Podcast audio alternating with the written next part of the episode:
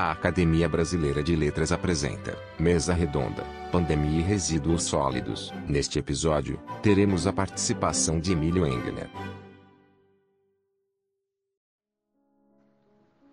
A pandemia, ainda em curso, trouxe significativas mudanças para o nosso cotidiano.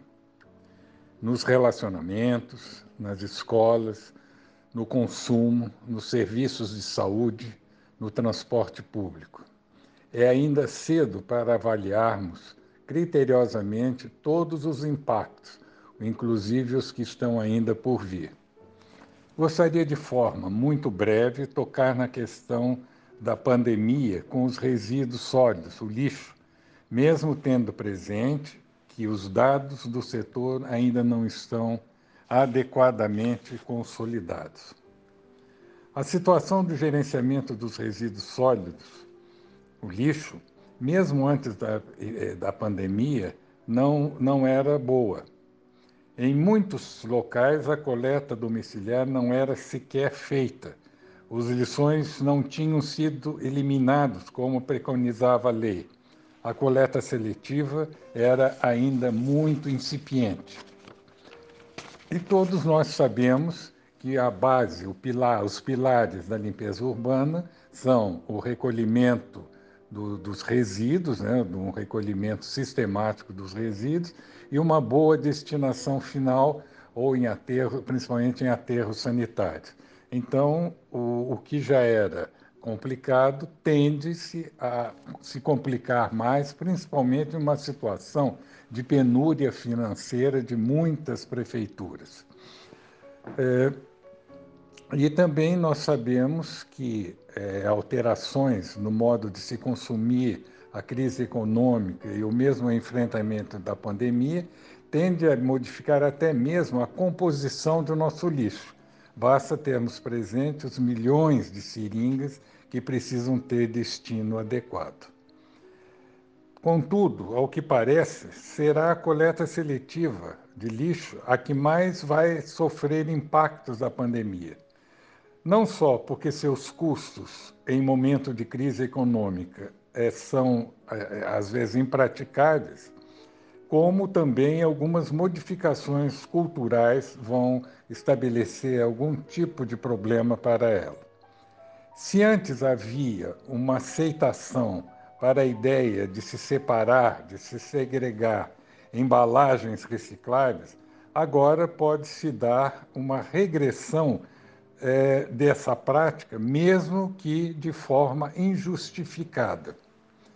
Os mesmos estigmas de afastamento e medo relativos à matéria orgânica, que rapidamente se decompõe e passa a cheirar mal, podem, de outra forma, alcançar as embalagens, as embalagens destinadas à reciclagem industrial. Afinal, se higienizamos as nossas embalagens é, que vêm dos supermercados ou que nós compramos é, em lojas, etc., é, essa higienização se dá para não corrermos riscos. Fica, pois, na nossa mente e na mente de, de muitos, se é seguro separá-las e armazená-las para coletas seletivas. As embalagens também se tornam perigosas. É óbvio que isso, de um ponto de vista é, técnico, injustificado. Será preciso muita informação para desfazermos equívocos e erros. Contudo, a questão dos resíduos sólidos não tem sido mais privilegiada pela mídia. Ela não tem sido tratada nas diversas mídias disponíveis, principalmente na televisão. Há temas hoje os mais diversos, que merecem maior atenção da mídia, como a questão da política, a questão da Amazônia, ou seja, a questão do, do, do lixo não é mais tão prioritária. A questão do, das dificuldades com os resíduos certamente voltará, e ainda de forma mais complexa.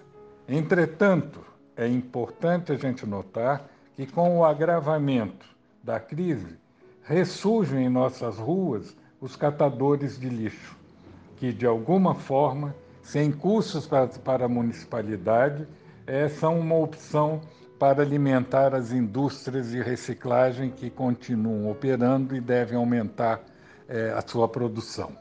Enfim, a pandemia trouxe também dificuldades para o destino dos restos mortais das vítimas.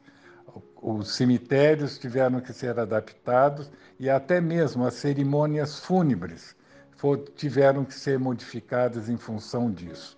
Ou seja, os resíduos sólidos, o lixo, estarão sempre presentes no nosso cotidiano, mesmo que seja com um novo, uma nova realidade ou um novo normal.